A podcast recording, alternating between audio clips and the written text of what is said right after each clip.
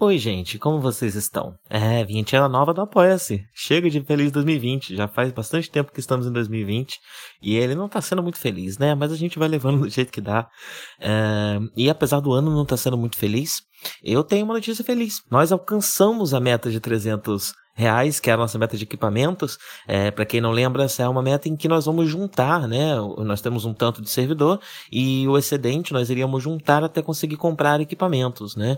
E com a meta alcançada, eu imagino que vão ser coisas de alguns meses eu já vou poder comprar uns microfones até melhores do que eu imaginei que eu iria comprar, né? É, devo comprar primeiro do LiveJohn e aí depois, quando tiver o suficiente, compro um para mim.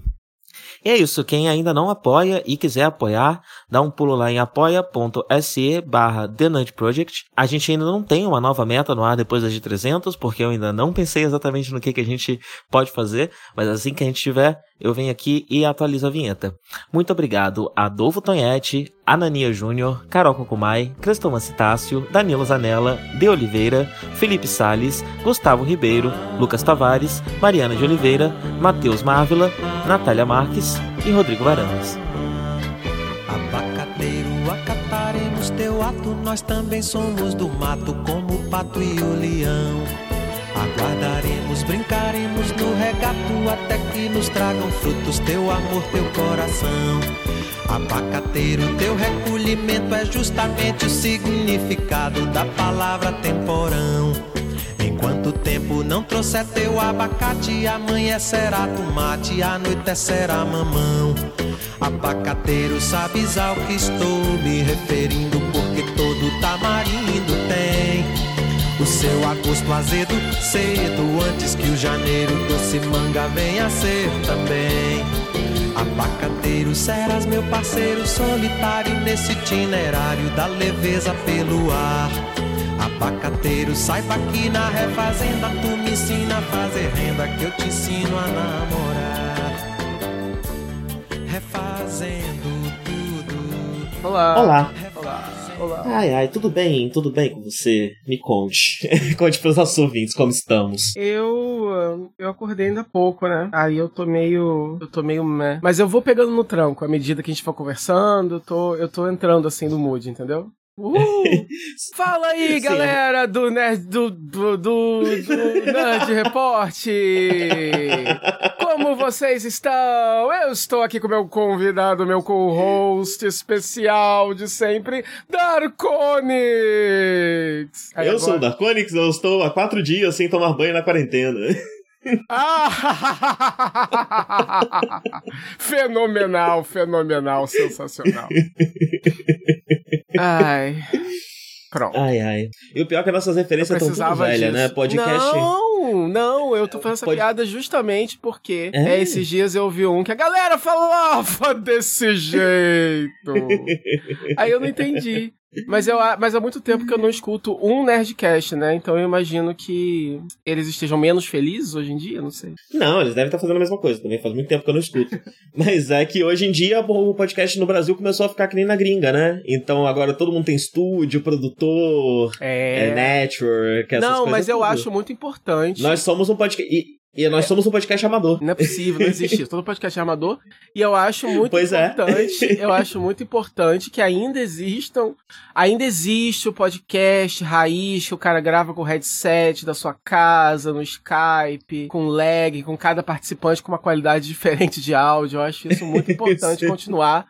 Bem como o YouTube também, né? Tipo assim, é, me deixa muito triste ver o que tá acontecendo com o YouTube. É uma evolução natural, é assim que o, que o sistema funciona funciona, o negócio vai ficando cada vez mais é, profissional, né? É, todo mundo é igual. Aí para ser diferente você tem que dar uma profissionalizada. Aí um dá uma profissionalizada, aí faz muito sucesso, aí todo mundo tem que fazer também. E o standard vai só aumentando. E aí uhum. a, a natureza inclusiva que era para ter a plataforma acaba não tendo, porque como é que você vai atravessar? Agora você precisa de uma equipe de 30 pessoas para fazer é, um bagulho. Aí agora, e ter qualquer chance de qualquer Aí agora, sucesso, de né? repente, né? tem o Felipe falando, não, porque na minha empresa os meus pedagogos estão trabalhando em casa, os meus pedagogos? Você tem, você tem uma empresa, você contrata pedagogos? Me contrata, gente. Eu quero trabalhar pro Felipe Neto. Você é um, um pedagogo? Você vai fazer o quê pro Felipe Neto? Não, eu não sou um pedagogo, mas eu sou outras coisas. Ele, ele tem departamentos na porra da empresa dele. Não sei pra quê. Por, por que, que ele precisa de tanta gente para fazer um conteúdo tão ruim pra criança? Então eu consigo fazer Vídeo melhor. diário de React. Eu consigo fazer melhor. Desculpa, é, você precisa ter alguém dando ideia para conteúdo, porque tá precisando, logicamente, né? Porque quando ele não tá falando mal do Bolsonaro, ele tá fazendo conteúdo ruim pra criança. É as duas coisas que ele faz. Eu sei fazer ambas as coisas muito bem, entendeu? Porque eu assisto muita coisa ruim pra criança e eu falo muito mal do Bolsonaro, então só... eu quero ser o seu roteirista, o seu assessor pessoal, quero raspar seu saco, eu faço qualquer coisa. Porque esses youtubers, eles estão virando, todos eles são Googles, assim, né? Eles têm empresas, as pessoas lá dentro andam de patinete Sim. e trabalham num puff, entendeu? É tudo assim agora. E aí eu quero isso, eu quero essa indústria. Como é que faz, entendeu? Porque claramente eu começar um canal meu com a câmera ruim, falando nada, já não dá certo mais, entendeu? Porque a galera já tá esperando um certo padrão de cara, entendeu? Aí, porra, aí ontem rolou um, um, exposed de dois, um, um, casal de youtubers que eu nunca tinha ouvido falar, mas aparentemente eles são bem famosos com, com heterossexual adulto. E aí, falando que eles tratam os funcionários mal, que vários editores entraram, é, foram na internet reclamar das condições de trabalho. E eles É disseram... aquele lá? Eu acho que eu sei até quem que é. Aquele lá, o famoso? Não, é um casal, é uma mulher, alguma é, coisa, um casal nossa, note e um cara. E os dois saíram no Pequenas Ele é Empresas. O, o, o, nome dela é alguma coisa Not. É N-O-C-E o nome do. o sobrenome ah. dela. Eu não sei se é Noce ou Not. Deve ser um dos dois. É Júlia, Ah, eu acho assim. que são eles mesmo. Acho que é ele mesmo. Eles acho saíram no Pequenas Empresas, Grandes Negócios. Eu não faço ideia se eles são só youtubers, se eles começaram com o YouTube. O que, que eles são? Eu não sei, não faço ideia. Mas eles têm um canal no YouTube e aparentemente eles também têm essa vibe é produtora de vídeo, né? Eles trabalham com produtores e com editores e com gente de áudio é toda uma estrutura. Eu nunca vi, mas eu, assim, sem medo de processo, sem medo de ser contra, contra é, de, de, alguém me contradizer, eu tenho certeza que o conteúdo deles é uma bosta. Eu tenho certeza, tenho certeza. Porque para ser famoso no YouTube, pra você ter, tipo assim, 10 milhões de views no seu vídeo, você tem que ser uma bosta. Você não pode ser bom, porque quem é bom tem uma, uma margem muito menor, assim, de views, né? É, então eu tenho certeza que eles são uma bosta tenho, e eles são, eles são os dois merda que tratam mal os empregados, mas o, o, o, nada disso é novidade. Ah, dois burguês que trabalham, tratam mal os empregados, grande, great news, né? É, brand new information. Só que não, o que me espantou foi isso, né? Tipo assim, nossa, eles têm toda uma produtora para fazer a porra do vídeo, né? E aí isso tudo, mas caramba, eu, eu, sinto falta do raiz quando, quando um vídeo no YouTube era só. Tô sendo velho agora, né? Do, da minha época era melhor. É, quando o vídeo no YouTube era só a cara assim, ai, ah, agora eu vou falar cinco fatos sobre mim. E era só alguém no quarto, assim, entendeu? Com a câmerazinha digital tosca e tal. Assim, eu, eu não sinto saudade da baixa resolução, eu sinto saudade de, da, da espontaneidade, entendeu? De ter um espaço pra uhum. espontaneidade. E aí. Enfim, né? É, nem, nem todo. Por exemplo, você tem a Jujut, que eu acho que ela é uma das que mais se mantiveram, assim, é, é, coerentes, assim, com a mensagem dela. Tanto é que agora ela deu uma parada de vídeo, né? Então, assim, eu acho que ela meio que. Mas não... ela também tem equipe, né? Essa porra toda, não tem? Foi tendo, né? Não, é assim, ela trabalhava com o Caio, que é o ex-namorado dela. Eu não sei ah, se sim, mas eventualmente foi ganhando... acho que ela passou a ter uma equipe não, também, que foi, todo mundo. Foi ganhando uma estrutura, mas eu acho que isso não afetou tanto, assim, no, no, no conteúdo dela. Eu acho que o conteúdo dela começou a ficar mais fraco, mais pro final. Faz um tempo que eu não vejo, né? Mas eu, eu parei de ver porque eu comecei a achar o conteúdo um pouco fraco. Mas eu acho que isso era eu, mais... no geral, sempre achei que a Juju tá explicando coisas muito óbvias para as pessoas. Mas São vídeos de 20 minutos para explicar uma grande obviedade. Não, mas eu acho importante. É por isso que eu defendo até o Felipe Neto, né? Porque é o que acontece. Tem certas pessoas que elas só vão ouvir e entender certas mensagens se elas vierem de um canal específico, entendeu? Então tem a galera que escuta uhum. o Felipe Neto. Se não for o Felipe Neto contando para eles coisas óbvias numa linguagem que eles precisam ouvir, eles não vão ouvir essa mensagem de outro lugar. Eles não vão procurar por conta própria e eles vão achar outras pessoas que falam sobre isso de uma forma que não vai ser é, entertaining enough para eles, entendeu? Então eles, eles precisam. Então eu acho que todos eles têm uma missão, assim, entendeu? Até eu, quando tô aqui, eu que sou burro pra caralho, quando eu tô aqui, você tá. Ah, você tá falando uma coisa de política. Eu faço uma indagação bem idiota e bem. e bem. e bem. É, é, juvenil. Mas eu acho que é importante, né? Porque a gente tem diversos níveis, né, de entendimento, então eu acho legal. Essa, essa parte eu acho interessante, assim. Eu só realmente. Uhum, eu, uhum. Eu, eu, não tô reclamando da, da, de gente ficando milionário no YouTube e vídeo no YouTube virando é, é, é coisa de produtora, né? Não tô reclamando disso. É, você tá reclamando. Não, pelo que eu entendi, você está reclamando que isso tome conta de tudo, Exatamente. né? Que não haja mais, haja mais espaço pra, pra, pra algo amador, né? Porque, porque a, a própria forma como o algoritmo do YouTube funciona é, é meio que impede, né? Se você é uma pessoa que Pois é, e é por isso que eu sou muito aí. contra o Spotify. Até hoje a gente não tá no Spotify e eu ainda sou contra que a gente entre no Spotify, porque vai ser submeter a gente a um algoritmo. E eu não sei se eu quero estar submetido a um algoritmo. Acho que eventualmente eu acho que a gente pode conversar, isso. porque eu acho que é interessante, eu acho que é, poderia tornar mais fácil é, o acesso a pessoas que poderiam é, querer ouvir e tal, então eu acho interessante. Mas tudo que você já me falou também contra o Spotify também faz muito sentido. O fato de estar tá inserido numa, numa plataforma que é uma empresa com, suas, com, as suas próprias regras, então,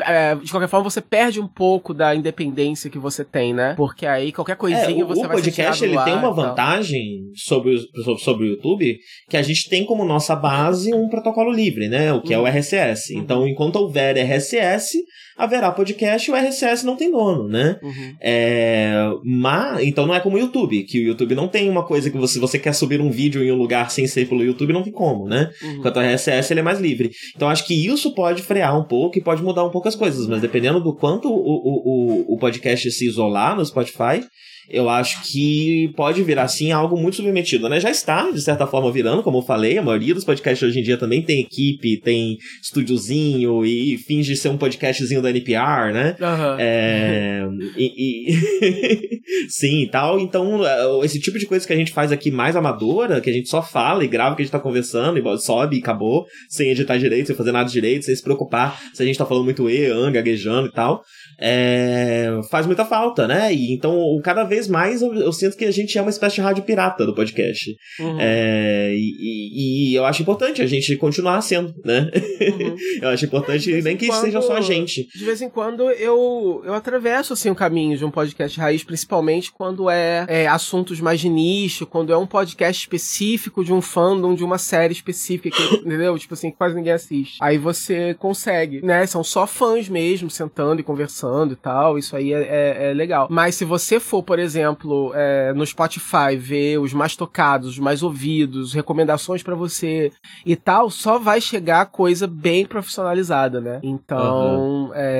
eu acho que, sei lá, eu, eu não sei, o, o, Spotify podia fazer, tipo assim, uma recomendação só de. Mas aí como é que vai classificar, né? É, não sei. É, mas de repente, só de podcast raiz, assim, o nome da, da playlist, da, da, da tag, assim, né? Podcast uhum. raiz, podcast que acho que é rádio rádio. Aí a gente pode escolher, entendeu? sim, sim. É... é... E é isso, eu tava pensando muito sobre isso. Sabe outra coisa que eu pensei também? Eu vou até discutir aqui, que é sobre o Jcast, mas eu não antes que a gente faça essas discussões. É, eu acho que a gente faz um. um, um, é, cara, por conta do Café com Ganda, eu tenho refletido muito sobre como, como falta uma perspectiva de esquerda para falar sobre anime, né? A, a direita cooptou bastante o gênero anime para eles, né? E você encontra muita comunidade reaça é, otaku por aí. E, e, e, isso foi usado como uma espécie de plataforma e um jeito, assim como o YouTube também foi usado, né? Pra é, crescer é, é, é como uma espécie de propaganda, como foi usado mesmo para que as coisas chegassem no estado que estão. Então acho que também é importante a gente falar, e eu tenho me voltado bastante, estou preparando umas pautas de, de, de, sobre a esquerda no Japão pro Gcast, é, e e, no Café com Ganda eu faço questão de trazer essa perspectiva porque é óbvio que é uma, uma Gundam é, obviamente, uma obra que está bebendo de uh, ideias da esquerda japonesa. Só que a partir do momento que não se sabe, não, não é de, de conhecimento público, que houve uma esquerda muito forte no Japão, revolucionária do Japão, e isso se perdeu, a, a, essa leitura acaba se perdendo. Então, dentro do fandom de Gundam, é muito difícil você encontrar alguém que enxergue essas coisas que são bastante óbvias quando você tem esse conhecimento, quando você estudou isso. É, então eu acho que também é importante que a gente, enquanto rádio pirata, também traga e faça um formato que é relativamente comum, né? Só uns nerds falando da série que tá assistindo, do filme que tá assistindo, uhum. mas que a gente sempre traga essa perspectiva de esquerda que falta, né? Na, uhum. na, na nesse tipo de, de, produto, também como uma, uma, uma forma, infelizmente póstuma, infelizmente tardia, de resistência a essa tomada. Quem falou isso? Acho que foi o, o, o Anarcofino do Benzina, que está aqui, que, que estava comentando de algum autor que eu não lembro agora, mas que usou um termo que eu nunca tinha visto ninguém usar antes para a internet, dizendo que o, a, a direita colonizou a, as redes sociais. E se vocês pensam, se você pensa o espaço da internet como um espaço territorial, isso faz muito sentido, né? Uhum. Então, enfim, é isso. Eu acho que a gente é um podcast amador, anticolonial, à moda antiga. Gosto desse título. Gosto desse título. Mas você sabe, Dark, eu acho que assim, essa polarização, entendeu? Não faz mal, pra, não faz bem para ninguém. Fica uma pessoa falando uma coisa, uma pessoa falando outra, entendeu? E aí eu acho que tá trazendo muita negatividade para as nossas vidas, entendeu? Cadê a diversão? Cadê a brincadeira? Cadê o pique-pega? Entendeu? Cadê a inocência? Não tem mais.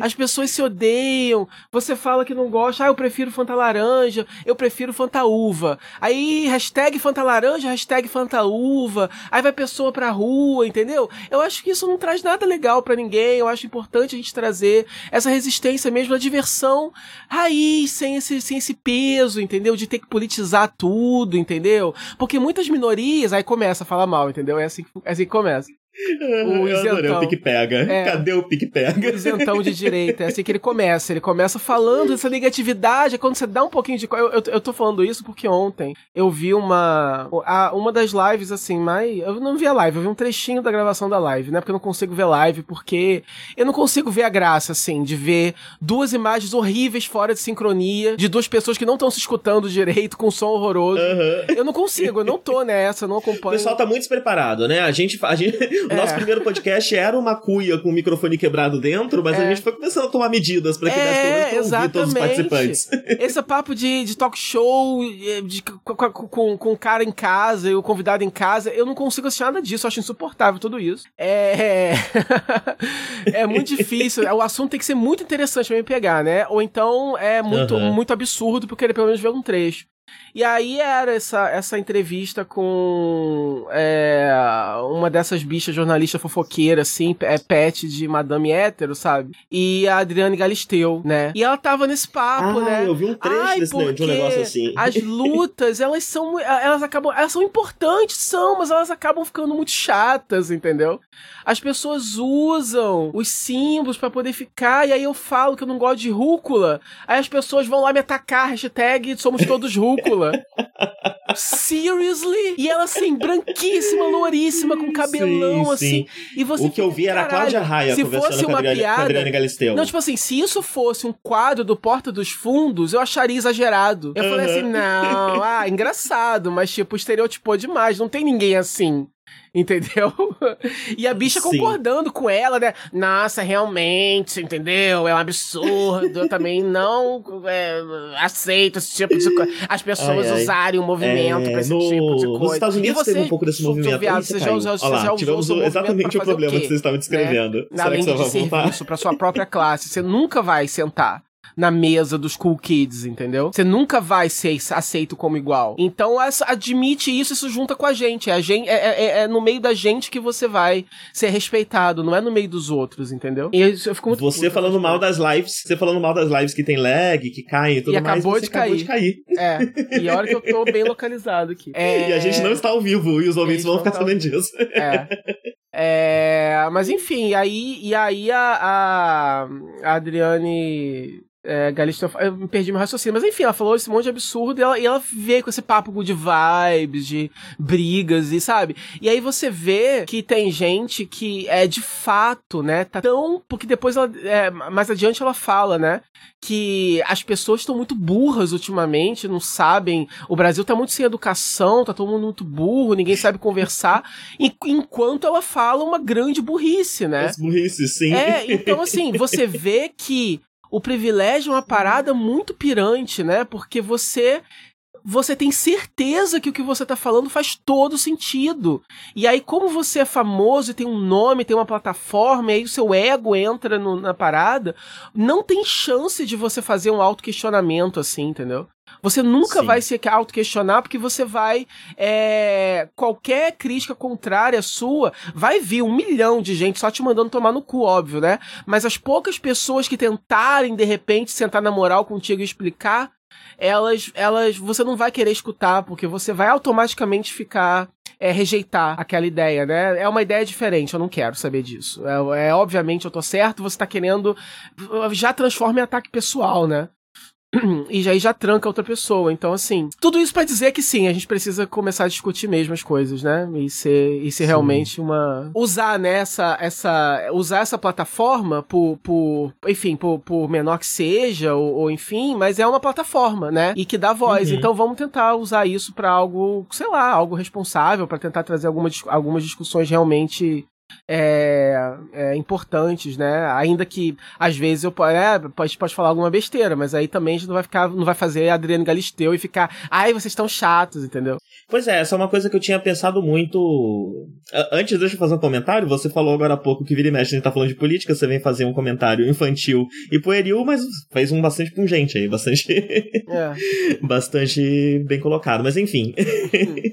é... Eu tava pensando muito nisso quando eu tava pensando nesse, nesse Jackass de esquerda, né? Porque o padrão dos podcasts hoje em dia é quando você uh, não é especialista de algo, você chamar um especialista para falar. Uhum. E eu acho importante, sim, que se chame um especialista para falar, porque, enfim, né? Ele tem uma autoridade, ele explicou, ele, enfim, ele estudou isso muito mais. Mas eu também acho importante o espaço pro. Uh, pro interessado amador, né? Pra pessoa que estuda por conta própria, que gosta daquilo e que é, de fato tem algo de interessante para falar sobre. Não que, enfim, isso também, infelizmente, nesse, nesse, nesse, nesse, nesse espectro se coloca também uma série de pessoas que vão usar isso para falar bobagem, para, enfim, fake news, né? Para é, estudos enviesados para dentro de, de, um, de, um, de, um, de, um, de um lado mais de extrema esquerda e coisas do tipo. É, mas eu não sei, sei lá, eu tô estudando estudando a, a, esquerda japonesa por conta própria. Eu não conheço nenhum, nenhum especialista. Eu tenho ansiedade social, eu não, eu não quero falar com ninguém. Uhum. Mas eu tenho esse meu podcast aqui. E e eu tava ansioso, né, de, de falar com, sobre esse assunto sem ser um especialista nesse assunto, né? Uhum. Eu não sou formado em história, eu não sou formado em letras, eu não sou formado em porra nenhuma. É, fiz por ser um ano do, da, da, da, faculdade de letras, mas enfim, uhum. não, não, não tenho nenhuma autoridade para falar sobre esse assunto. Mas eu quero falar sobre esse assunto. E aí eu comecei a pensar na nossa responsabilidade, no tipo de, de, de produto que a gente produz. E eu não sei para onde eu tô indo, na verdade, mas eu quis só expor essa, é. esse pensamento, essa insegurança uhum. que eu uhum. tive. Eu, é, é quase uma terapia que eu tô fazendo aqui com você agora agora. Não, é, é, é, mas é toda gravação na terapia. Mas é isso, é, é, é, basicamente isso. Eu acho que é, não tem espaço mais. Agora eu vou fazer a Felipe Neto agora. Não tem espaço mais para ficar em cima do muro, entendeu? Eu tenho uma antipatia profunda com. É... Você não precisa falar o tempo todo no do, do negócio, mas você precisa falar quando é pertinente em alguns casos e você precisa deixar claro qual é a sua posição. Porque, por exemplo, eu não fazia ideia de que a Adriana Galisteu era uma Barbie de direita. Por que ela não seria, uhum. não é verdade? Mas tem muitas que não é. são. Tem muita madame aí, atriz global, rica, milionária, lindíssima, que é close certo, entendeu?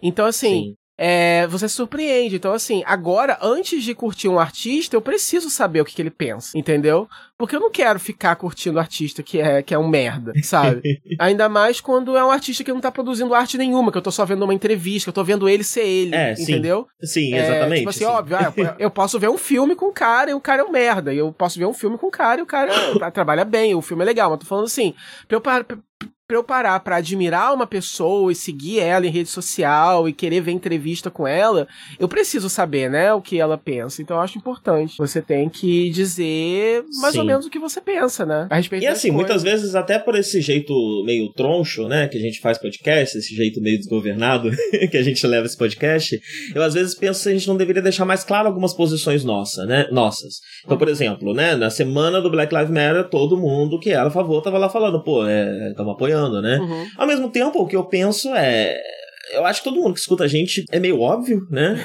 o que que a gente apoia, o que que a gente é deixa de apoiar. A gente não tá. A gente. Como a gente grava em diferentes, é, diferentes períodos, a gente grava muita coisa e vai guardando. E agora, né, o pessoal já sabe que a gente uhum. tá fazendo esse esquema de guardar. Então, os, os, os podcasts que saem, que vocês escutam, geralmente eles foram gravados muito tempo antes é, do que você ouviu, porque o Dark agora tem lançado blocos individuais, tem misturado diferentes blocos de diferentes gravações, etc. Então, certas questões mais prementes ficam é, de fora. Então, por exemplo, na semana que estourou os protestos, a gente não vai ter um podcast falando sobre. É, tem um comentário sobre isso, porque a gente não estava gravando. Porque nessa semana a gente nem gravou, né? É, a gente não só não gravou essa semana, como o que estava saindo é uma coisa gravada muito antes. Aí agora que a gente finalmente está sentando para gravar, depois de muito tempo, isso já soa meio como old news. Aí dá a impressão que a gente não precisa falar, porque já, todo mundo já falou. Aí a gente acaba uhum. não falando, né? É... Sim. Mas é isso. Mas é, Black Lives Matter, tá? É, é. Então acho que é importante de vez em quando a gente ter um bloco assim também para é. lembrar todo mundo qual é o nosso posicionamento sobre as coisas, né? Já que a gente não tá em dia aí avisando o que, que a gente apoia ou deixa de apoiar. Não, assim, eu acho eu que aqui já, zoando, já deixa algumas coisas meio claras. Eu fico zoando o famoso isentão, mas o, o, o que eu quero dizer é o seguinte: tem, você não precisa ter um conhecimento político ou uma inclinação política. Eu mesmo costumo dizer que eu não me sinto confortável em dizer, ah, que eu sou de esquerda, ou sou de direita, ou sou de centro. Por quê? Porque eu nunca estudei sobre isso, eu sempre caguei pra política, eu só comecei a prestar atenção em política, assim como o resto do Brasil, na uhum. época do impeachment da Dilma, entendeu? A diferença Sim. é que eu não finjo que eu sempre fui especialista nisso, entendeu? Antes eu votava, eu votei no Lula, porque era modinha, porque era o Lula, não é, gente? A gente não amava ele, é todo mundo amava ele, meus pais amavam ele, meus amigos amavam ele, o Brasil inteiro amava o cara, eu, eu votei nele, caralho, vou votar mais quem? Aí eu votei nele. E aí na, na Dilma, eu votei na Dilma. Por quê? Porque ela era candidata do Lula, caramba. Eu não me preocupava com mais nada além disso. É, segundo, segunda eleição da Dilma, eu não votei, que eu tava trabalhando, é, embarcado. Aí a gente não votou. É, então, essa culpa eu não carrego, né? É, não fui eu. É. eu fui literalmente isentão, eu não votei, né? E no segundo turno, eu votei na Dilma porque ia votar em quem? No Aécio? Pelo amor de Deus, né? Aí eu tive que votar na Dilma. Aí, né? Porque eu sempre tive essa mentalidade, né? Na falta de candidato, vota no menos pior. Entendeu? Se você se nenhum dos dois você gosta muito, vota no menos pior. Eu acho isso importantíssimo. Eu sou um defensor disso. é... Tem um tem um vídeo da Sabrina sobre isso daí, criticando inclusive o menos pior, porque se você vota sempre no menos pior, as coisas vão ficando cada vez piores, né? Porque da próxima vez o menos pior vai ser pior do não, que o último menos mas, pior. Ma, ma, mas é só quando... até a gente chegar no não, Bolsonaro. Eu acho que você pode votar nulo desde que você é desde que ambos estejam pelo menos no mesmo nível de conversa, entendeu? Ah, não, é... a real mesmo é que foda-se o voto, né?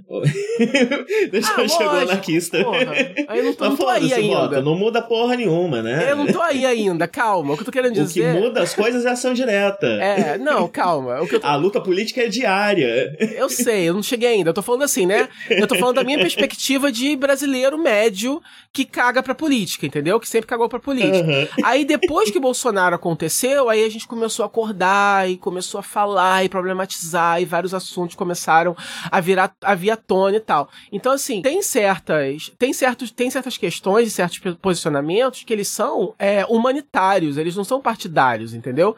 É, o problema é que me irrita um pouco o discurso isentão, porque a maioria das pessoas que se, que se dizem isentonas e que não, não posicionam porque eu não entendo não sei o quê, na verdade elas só são preconceituosas, disfarçadas, que estão com medo de falar o seu preconceito abertamente, como eu falei da Adriana Galisteu, né? Ela começa falando que a luta tá meio chata, aí o entrevistador começa a atiçar ela e ela começa a intensificar o discurso dela, entendeu? Anti-minoria, uhum. anti-feminismo, anti, anti, anti, anti-movimentos organizados de qualquer qualquer coisa, que lutem por qualquer coisa, porque tá enchendo o saco é, folheado de ouro dela, entendeu? É... Porque ela sabe que é uma ameaça, né? É, então tudo isso me irrita. Agora, ao mesmo tempo, não quer dizer que você não possa ser é, legitimamente é, não posicionado, pelo menos ainda, né? Então, assim, eu particularmente uhum. tô ainda aprendendo, tô aprendendo com você, tô aprendendo com as coisas que eu tô começando a ler, com documentários que eu tô começando a assistir. Eu não me sinto confortável para dizer o que que eu sou, porque eu nunca tive nenhuma filiação política e todo o meu repertório político é tudo muito recente, né? né? Mas uma coisa eu sei, eu sei que existem coisas que são muito óbvias e que você não precisa estar tá politicamente alinhado com ninguém para poder é, para poder apoiar ou para poder saber que é errado ou saber que é certo, entendeu? É, então, enfim, então assim, é você querer desmerecer, por exemplo, os protestos que estão acontecendo. Se você nunca ouviu falar nesse termo, né, que vidas, vidas negras importam, você nunca ouviu falar disso. Tem uma galera protestando contra a polícia, você nunca ouviu falar isso na sua vida, porque para você até ontem, polícia é aquela galera que te ajuda se te roubarem, não é isso, gente? Se alguém morrer, não precisa ter polícia, entendeu? Aí tem gente agora falando em acabar a polícia. Aí isso choca, você tem fica assim, acabar como, a polícia. como assim acabar a polícia? você tá louco? É, bandida. Mas aí o que acontece? Ao invés, quando vem essa onda de quando você se depara com uma onda assim de uma ideia que parece muito louca, não custa nada você sentar e dedicar algumas horas lendo a respeito para saber Sim, o que, sim. Que... Até porque não é assim do nada, né? Agora está no momento tudo mas mais. Sempre mas existiu. Todas as pessoas. É, e todas as pessoas já tiveram a oportunidade de olhar para essa, pra essa ideia com olhos mais receptivos, né? Uhum. Mas o padrão costuma ser rejeitar, isso é coisa de maluco, isso é coisa de gente agressiva, esquerdista. Aí depende do, do rótulo que a pessoa vai é, na cabeça dela, né? É. Mas não vai pensar sobre. Porque isso é um pensamento deviante. Deviante da norma. Ninguém é. quer ser deviante da norma. É. Então deixa pra lá, né? Então. É, então, é, é eu acho importante isso, então, que, que você disse. A gente tem que estar tá disposto a desviar entendeu? Das nossas crenças, do que a gente Caramba, acha. Caramba, que bonito. É, porque, né? Porque você tá preso na Adorei. sua. Você tá preso na sua própria experiência. Então, assim, beleza, ninguém pode te culpar por não ter é, sido exposto a certas. A, a, outras vivências de outras pessoas. Mas eu posso te culpar se você se recusar a ser exposto a elas, entendeu? E a dar uhum. o benefício da dúvida pro outro. Que tá ali falando, o cara tá indo na rua, tá arriscando a vida dele, tá, não sei o quê. Ah, é tudo vagabundo, tá quebrando tudo e é tudo não sei o quê. Mas será que é mesmo? Não parece meio exagerado? Que uma coisa que esteja controlando tudo seja só uma vontade de sair quebrando o McDonald's? Será que não tem um pouquinho? É. Será que não tem E uma... se fosse só vontade de quebrar o McDonald's, por que, que os McDonald's não estão sendo diariamente quebrados, né? Exatamente, né? porque vontade de quebrar tudo eu tenho todo dia, entendeu? Então eu acredito que... É porque eu não tomo, eu não vou fazer isso, porque eu não tenho, eu tenho preguiça. E eu não quero ser preso. Mas eu tenho certeza que as pessoas que não se importam, que não têm preguiça, que gostam de quebrar coisas, elas estariam dispostas a sair para quebrar coisa qualquer dia, né? É... Sem motivo algum. Então é isso. Então eu acho que você tem que estar disposto, né, a, a ouvir, ao invés de querer soar muito inteligente, muito espiritualmente superior, porque você de alguma forma está acima dessas discussões mundanas de, de, de eu sou, e polarizadas. Sou espiritualmente entendeu? superior porque eu não me importo com nada que não seja o mesmo. É, que loucura, né? Tipo, esse papo de que não, porque ela fala, né? A, o cara pergunta pra ela: Ah, você, você é feminista? Aí ela fala: Olha, às vezes eu acho que sim, às vezes que eu acho que não, eu não sei, porque quando as pessoas estavam falando de feminismo, eu tava assim, eu tava tendo que trabalhar para me sustentar, para enfrentar a vida, para não sei o quê. Então, quer saber? Talvez eu seja feminista sim, porque eu sempre tive que não sei o quê. Quer dizer, toda assim, toda agressiva. Calma, minha filha. Uhum. Calma, minha filha. todo, todo um teatro passivo-agressivo que ela com certeza já repetiu várias vezes. Né? Exatamente. Né? e tudo isso, tudo, é, é, sabe, esse samba todo para poder não admitir que você só nunca ouviu falar, você nunca leu o que, que é um movimento social e você nunca se engajou socialmente com nada, nunca precisou, nunca apareceu isso na sua vida. Nunca né? parou para ler um livro, Nunca né? parou para ler um livro, nunca parou para prestar atenção é... e não percebeu que você, inclusive, colheu frutos na sua vida de e você contribuiu também. Ninguém tá tirando, calma, minha filha, ninguém tá falando que você não contribuiu também, né? É porque, ah, você trabalhou, você veio da merda, você lutou para conseguir seu dinheiro, não precisou dar para ninguém. Ela fala, nunca rolou teste do sofá comigo, não sei o quê. Cara, parabéns. Mas para muita gente rola, ué, sabe? Sim. ué. Sim. E aí, o que, que vai fazer? Aí, tipo assim, dá a entender que não rolou comigo, porque. Porque aí, no geral, você. É, o jeito que a pessoa fala te dá autoridade para te dá certeza para extrapolar o discurso dela um pouco e entender que por trás disso que ela tá dizendo é o seguinte: eu sempre me dei o respeito, então eu nunca fui assediada, entendeu? Uhum, é basicamente isso que ela sim. tá dizendo, entendeu? Com muito sim, floreio, sim. com muita coisa assim, ela tá dizendo isso. Eu nunca tive problema Porque ela só conhece a perspectiva, né? É muito comum essas pessoas falarem, ah, eu comecei lá de baixo. Tá, esse de baixo que você começou, ele tá muito mais alto do que a maioria das exatamente, pessoas começa. Exatamente, exatamente. Beleza beleza. Ah, porque eu sou branca e loura, mas eu morava num barraco. Ok, mas você é branca e loura, entendeu? E você namorou Ayrton Senna, entendeu? Você foi modelo e você. E as coisas foram acontecendo para você naturalmente, entendeu? Porra.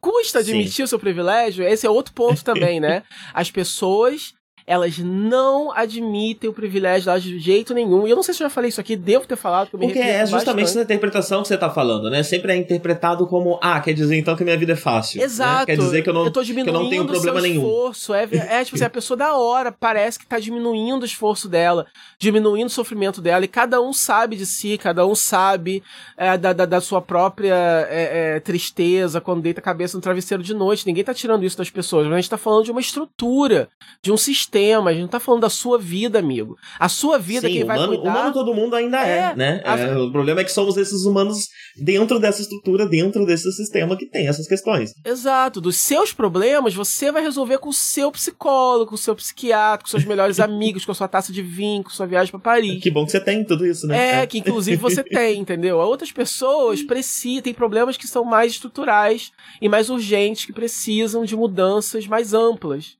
na sociedade. E que no final das contas até você vai ser beneficiado, porque se tá bom para você agora, vai ser melhor ainda depois. Porque é sempre assim que funciona, entendeu? Ninguém vai ser downgraded, entendeu? Que é o grande medo uhum. dessas pessoas, entendeu? O grande terror é que de é, alguma é, vai forma. Vai ser só se a revolução vier, né? Só se a gente entrar lá, quebrar tudo, roubar tudo. É, Aí sei, vai. Isso, é. isso também vai ser é muito bom, assim, a longo prazo para todo mundo, mas é. Não, é horrível. A revolução é horrível, né? É. Isso é algo a ser lembrado sempre, né? É. A revolução se morre muito, se passa muita fome, é tudo é. bem ruim. É.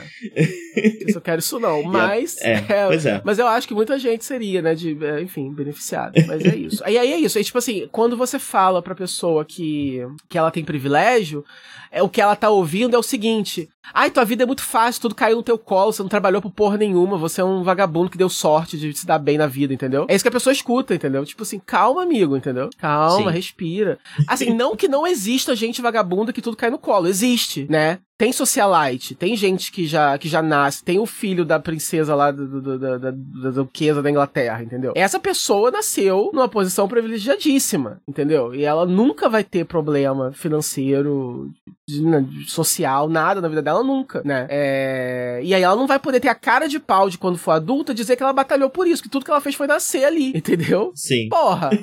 admite. Se eu tivesse, eu é, é, tenho vários privilégios na minha vida, eu assumo todos eles. E se de repente agora eu ficasse rico de repente por causa de uma cagada, ou, ou se eu herdasse uma grana, ou se, eu, ou se eu fosse sustentado pelos meus pais que têm empresa e eu nunca precisei trabalhar, eu não teria problema nenhum em admitir isso, sei lá. A não ser que eu já tiver. Então. A não ser que eu já fosse assim desde pequeno, e aí, obviamente, quem eu seria hoje não, não seria eu. E aí talvez eu seria não, eu uma pessoa. Eu entendo por que, que algumas pessoas mudam, né? Como uhum. você falou, se você gasta dinheiro, isso não aconteceria com você. Mas é mais ou menos a mesma lógica do. sei lá, daquele. o, o Holiday né? Uhum. Do, do, que, que é reaça, é gay, é negro, é reaça. É, é meio tipo, você, para ser mais parecido com essas pessoas que têm poder e dinheiro, começa a se portar como elas, né? Então é meio caipira que vai pra cidade grande e tem medo de ser caipira, não pode mostrar uhum. que é caipira. Então vai disfarçar o sotaque, vai é, tá sempre muito preocupado se não tá passando vergonha e uhum. tal, vai ter uma série de questões e problemas relacionados a isso. Uhum. É, mas vai estar fazendo isso por quê? Porque quer ser visto pelos pares como igual. Então a pessoa fica rica começa a lidar com gente rica e fala, bem, então eu preciso agora fingir que eu sou igual a essas pessoas Sim. até o ponto que ela vira, né? Que ela passa a ser.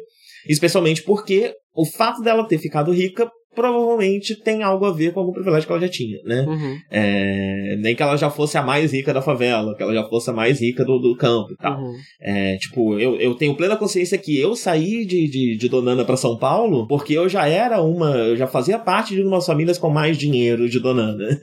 então, sei, sei lá, os meus amigos de rua e tal, que, que, que, que, que que tinham um pouco é, menos de condições continuam lá. E eu acho que isso tá sim relacionado à classe, né? Só que é, eu não sou burguês, eu nunca fui burguês, mas eu sei que tinha um pouco mais de grana do que o resto do pessoal. E por isso tive computador cedo, aprendi a programar cedo, tudo mais, por causa disso consegui ir para São Paulo dessa forma. Né? Então, existem esses micro privilégios e aí há essa grande diferença, né? Também tem isso. Às vezes, a pessoa que é de uma classe média baixa também se sente agredida, né? E, se, e, se, e se, se alinha com essas ideias mais bolsonaristas e, e mais reaças e, e tudo mais, uh, porque ela entende que se ah, esse movimento é contra o rico, é contra a burguesia, é contra a concentração de dinheiro, eles vão vir atrás de mim. Sendo que não, não é atrás de você que a gente vai, né? É atrás, sei lá, da Adriana hum. Galisteu, porque entre eu e os meninos, os outros meninos de Donana, a gente tinha um, uma pequena distância. Entre esses meninos e a Adriana Galisteu é uma porra do abismo, né? É. Então.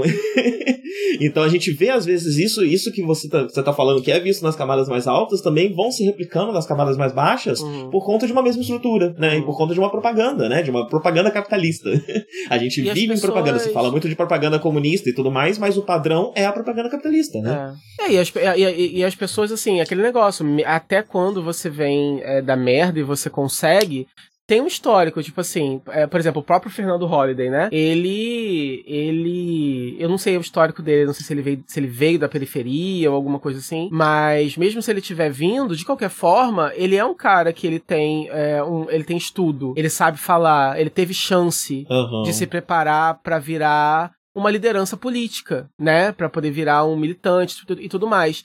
É, não é todo mundo que tem o privilégio de poder dedicar a vida a algum ativismo, né? Não é, não é simples assim, porque até mesmo para te ocorrer que isso existe, que isso é uma coisa que de repente eu posso fazer, você precisa e fala saúde mental também, né? Exato. As pessoas muitas vezes estão paralisadas pelo dia a dia, uhum. né? Então é, é, é, essa, esse não olhar pro além também vem de uma paralisia do próprio sistema, né? uhum. né? Aí se a gente tá falando realmente de alguém, não deixando de falar dos ricos, né? Mas estamos falando de alguém que realmente está trabalhando e pegando ônibus. Então, como eu vivi em São Paulo uma época, sabe? Trabalhar 12 horas por dia e depois ainda pegar 3 horas de transporte público. Uhum. O seu dia tem 15 horas já ocupada, uhum. né? Sobra aí 9 horas, que é basicamente a hora que você vai comer alguma coisa, chegando em casa e dormir. Uhum. E aí você faz isso durante vários dias seguidos. E, uhum. e, não sobra realmente tempo para você pensar sobre nada, uhum. né? Você não tem força. Se, se sobra tempo, você não tem energia, né? Você não tem vontade. Você, você tá completamente anestesiado pelo sistema. É... E eu não sei porque comecei a fazer isso, perdão. Eu tava falando sobre isso, sobre o privilégio de você é, se dedicar a algum tipo de ativismo, né? Sim. Algum tipo de, de vida pública, de política, porque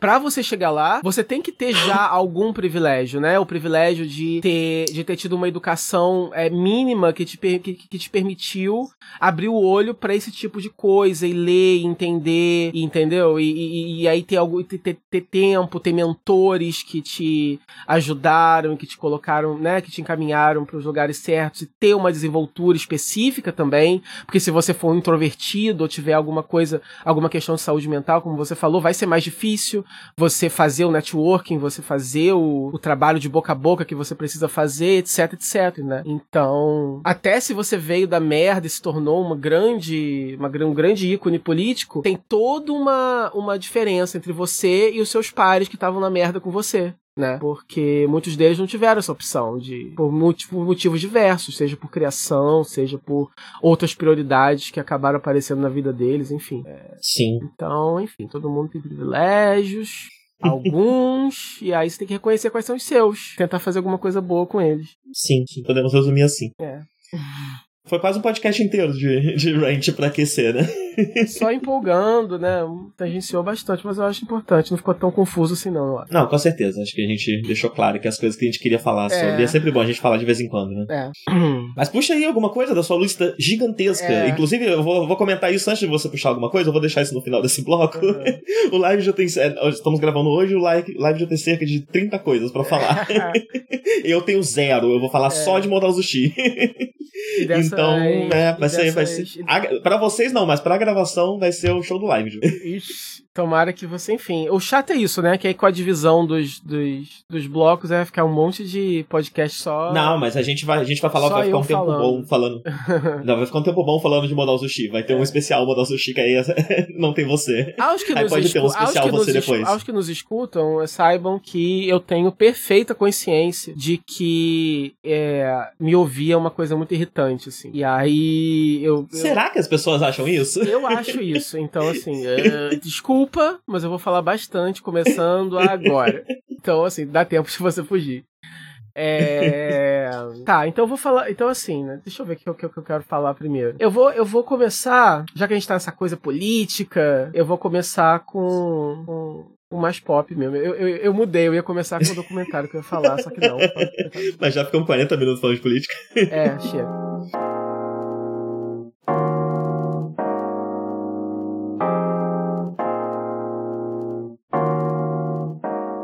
Bem, vamos seguir em frente. Me conta, você viu Cats? Eu vi. Então, é, o que acontece é o seguinte. É, antigamente, aqui no Nerd, a gente falava de praticamente tudo que a gente assistia, né? Uhum. E aí, por isso que ficava aqueles nerds de sete horas, Gigantesco. aquelas coisas absurdas, é. é. Hoje em dia, além da gente, enfim, por diversos motivos, ver menos coisa, é, também rola uma seleção, né? De, do, do, do, que falar. Não é tudo que eu acabo assistindo uhum. que eu acabo comentando. E aí, é, uma consequência disso é que quase nunca eu falo de algo que eu não gostei. Então, assim, pra eu trazer pra cá, pra eu gastar tempo falando e tal, de algo que a gente não gostou, tem que ser um evento, né? Tem que ser, tipo assim, um filme da Marvel. Que a gente vai ter que falar de qualquer forma, né? Uhum. E que a gente, por acaso, não gostou, a gente vai ter que falar, ó, não gostei desse filme da Marvel. Ou então, se for uma, uma falha tão, assim, magnífica, que merece ser é, é, é, é, falada, merece ser lembrada para sempre. Qual né? é o caso de então, Cats? Cats é isso, é essa falha assim, é um filme tão absurdo que isso tenha acontecido que precisa ser, eu preciso comentar, né? Porque eu uhum. vi por causa disso, eu vi sabendo que ia ser uma merda, eu vi sabendo que é, o trailer não tinha me animado, que todas as críticas eram péssimas e que tinha sido um flop absoluto de público. Então, por que diabos eu vou ver isso, né? Porque é um musical, eu tendo a gostar de musicais porque a ideia desses gatos antropomórficos usando CG ao invés de maquiagem me parecia intrigante, porque apesar de achar ligeiramente perturbador, eu não achei mal feito quando eu vi no trailer. Eu achei, tipo, porra, esses efeitos tão bons. Tipo, a galera tá, a galera tá falando tão mal dos efeitos não, os especiais. efeitos são bons, o esquisito os é o design, né? Os, a decisão não. artística é esquisita, é meio monstruoso, né?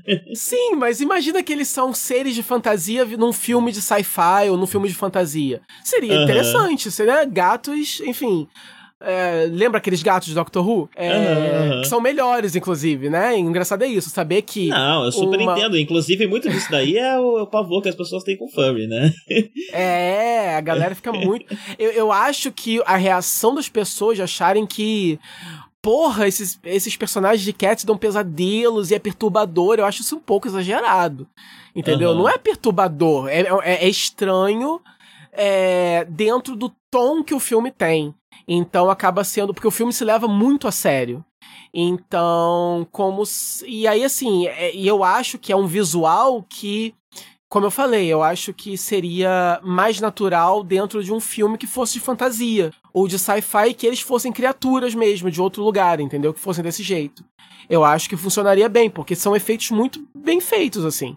É, mas ao mesmo tempo eu não sei por que, que, não, por que, que não poderia ser maquiagem, né? Uhum. A, un, a, a, única coisa que justifica o CG é que os, as caudas, né, os rabos e as orelhas se movimentam e reagem de acordo com a emoção ah, deles, como se fossem gatos. dos dois, pô. Exatamente, é isso que eu ia falar. Tipo assim, nada impediria que apenas as orelhas fossem CG e o rabo e o resto não fosse uma, uma maquiagem, enfim, eu acho que seria uhum. talvez mais palpável, mas a qualidade dos efeitos é muito boa, não é tão fake assim não, é interessante você você assistir. É, o eu problema... tenho a impressão que as pessoas, inclusive na internet eu vi muitas fotos, né, e algumas fotos que eu vi realmente não ruins, né, mas uhum. a pessoa, é fácil você escolher os piores frames, né, também, quando uhum. você quer uhum. falar mal de alguma coisa, eu já vi muito em anime fazerem isso. E surgiram notícias também de que o filme foi incompleto para os cinemas, que o estúdio estava fazendo uma versão mais é, mais é, polida para poder voltar para os cinemas, porque teria é, sido corrido um pouco. E agora tem essa história do Butthole Cut, que pessoas falam, é, surgiu, ninguém sabe muito bem se é verdade ou não, mas fontes que trabalharam no filme disseram que os gatos tinham cu. ok. E que alguém, né, alguém, é, porque eu acho que o Seth Rogen, ou alguém, tava assim, tipo, muito chapado no Twitter vendo Cats e tweetando sobre Cats.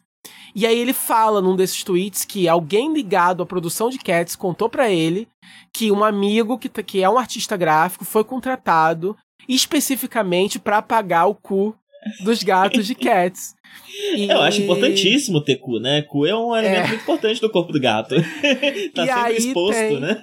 É, e aí tem agora essa hashtag, esse movimento que é Release the Butthole Cat, é, The Butthole Cut de Cats.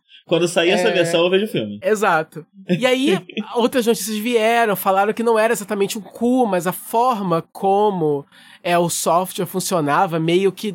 Assim, a forma como eles montaram parecia que era um cu e algumas pessoas poderiam ficar meio, meio enojadas, e aí eles resolveram, assim, eliminar qualquer traço que lembrasse um cu, entendeu? Não era uhum. propriamente um cu, enfim, tem várias coisas, assim. Mas você encontra no YouTube paródias de pessoas que fizeram, colocaram um cu em várias cenas e é muito legal. É...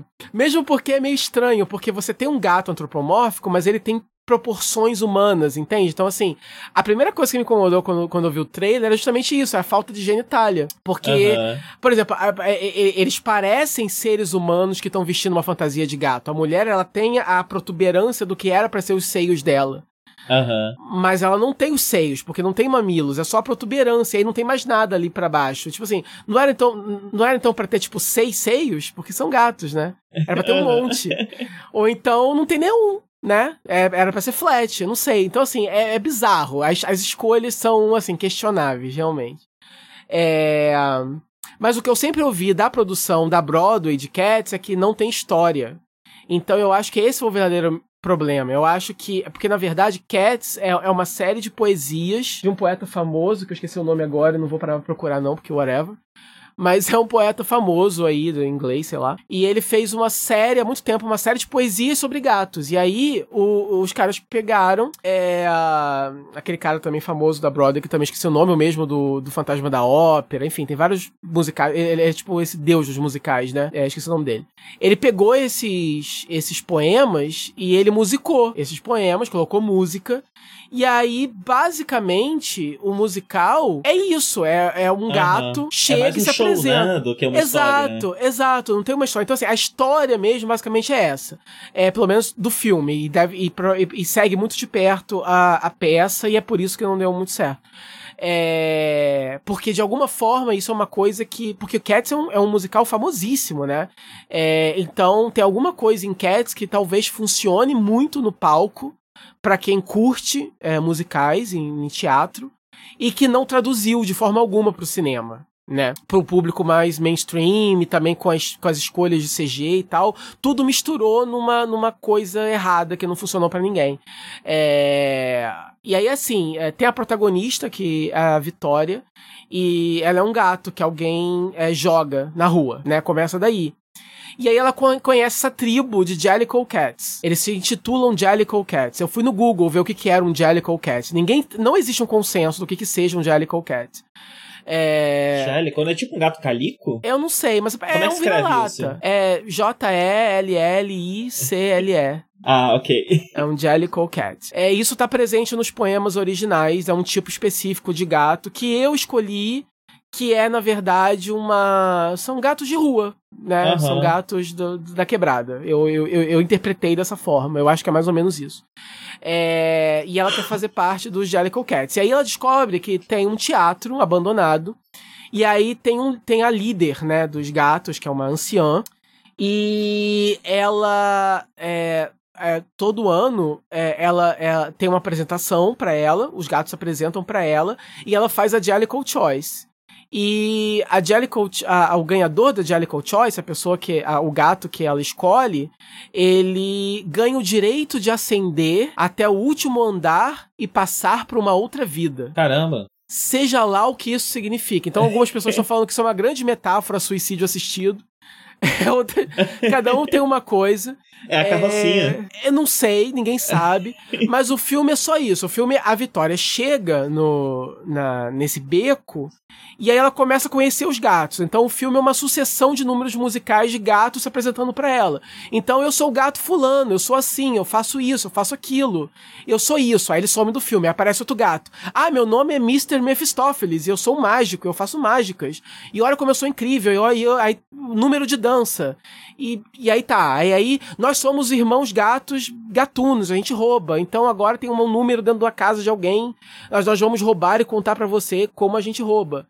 E cada hora é isso, e não tem muito uma história, assim, entendeu? E nenhuma música é memorável, nenhuma música é legal, é, nenhuma, nenhum número de dança é tão legal assim. E aí chega uma hora que começa o baile mesmo. Chega a líder, e aí é, o filme continua a mesma coisa, só que ao invés de agora, ao invés deles se apresentarem pra Vitória, que é a protagonista, que tá chegando lá, eles estão se apresentando pra líder, pra tentar Os mostrar mesmos pra gatos elas... ou outros gatos? Outros gatos. Ok. Alguns, alguns voltam, né? E aí, no meio disso tudo, tem o. Como é que é o nome do vilão? É o Idris Elba, no papel mais vergonhoso da carreira dele, coitado. ele é o.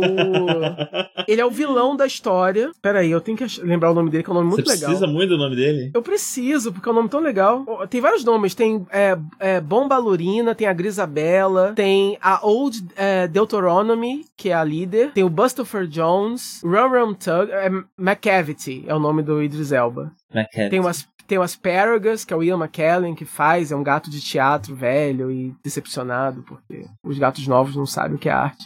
E aí tem o McCavity, que é o Idris Elba, que ele é um vilão meio mágico, e ele quer muito ser a Jellicle Choice.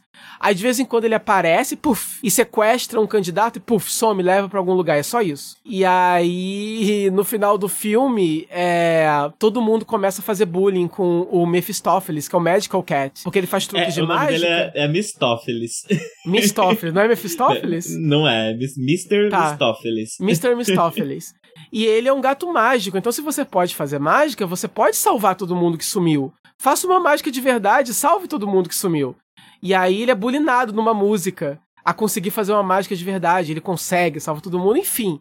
É uma viagem que não faz o menor sentido. menor sentido.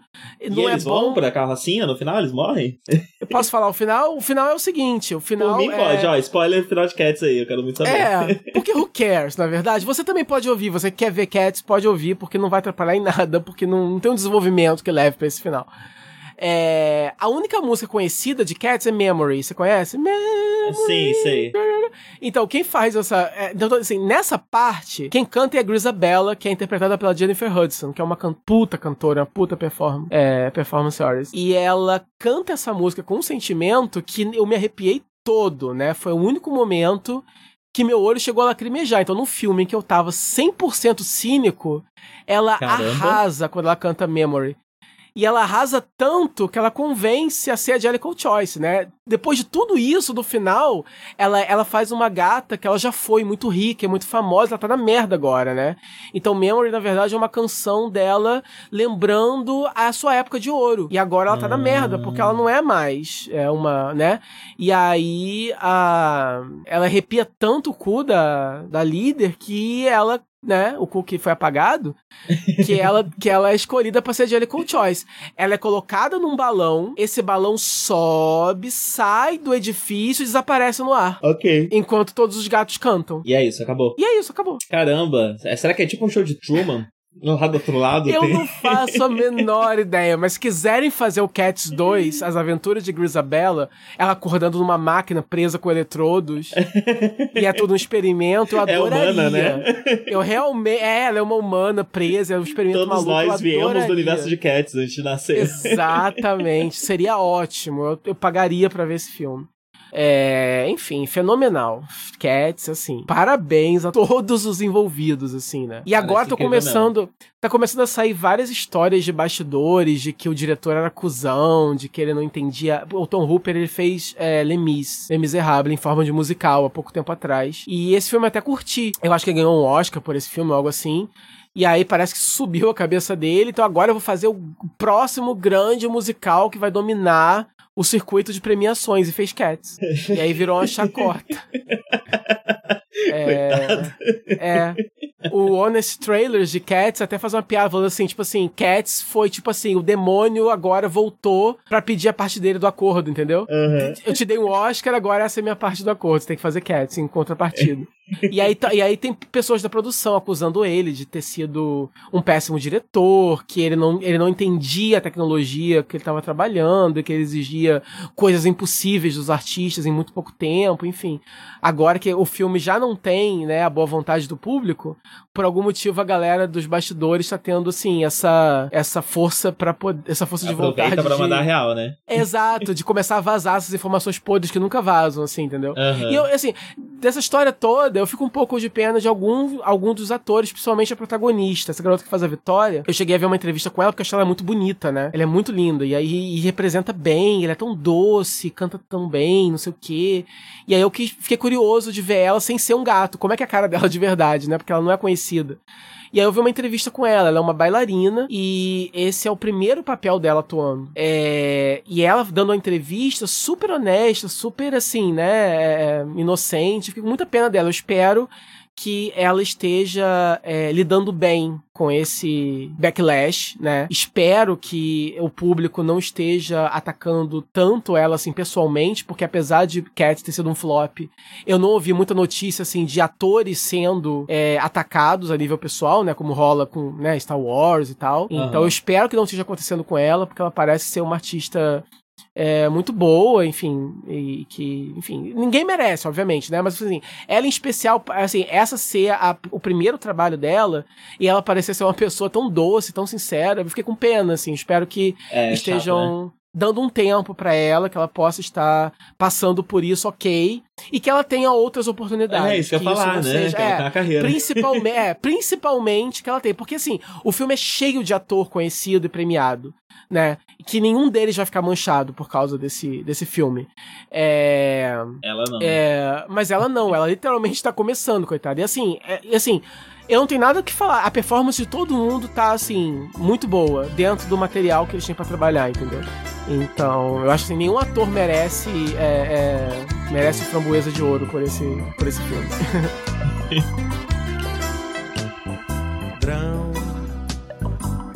O amor da gente é como um grão, uma semente de ilusão. Tem que morrer pra germinar, plantar em algum lugar, ressuscitar no chão, nossa semeadura. Quem poderá fazer aquele amor morrer, nossa caminhadura? dura caminhada pela estrada escura.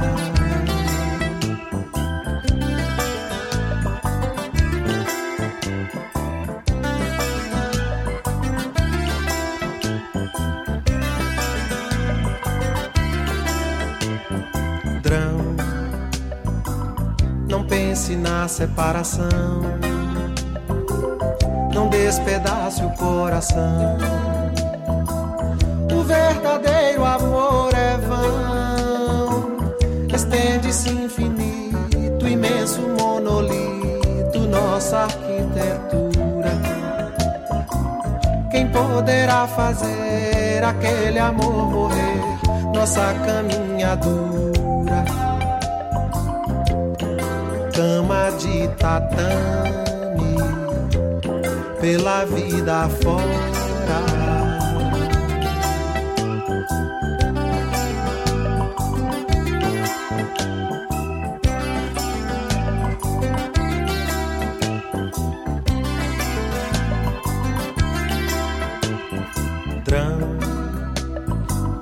Os meninos são todos sãos, os pecados são todos meus.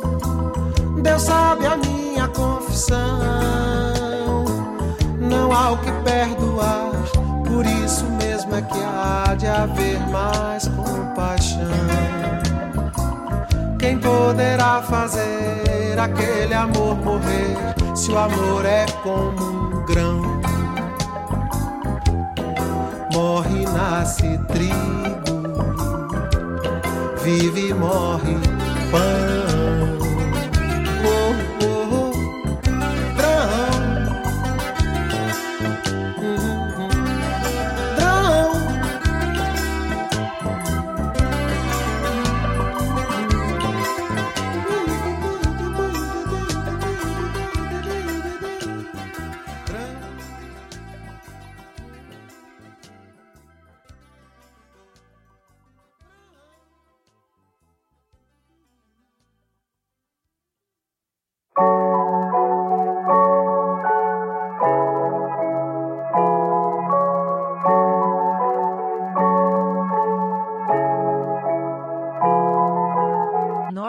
472, gravado em 21 de abril e 20 de junho de 2020 e editado em 25 de junho de 2020, participantes, Darkonix e LiveDeal, The Nord Project www.jquest.com.br.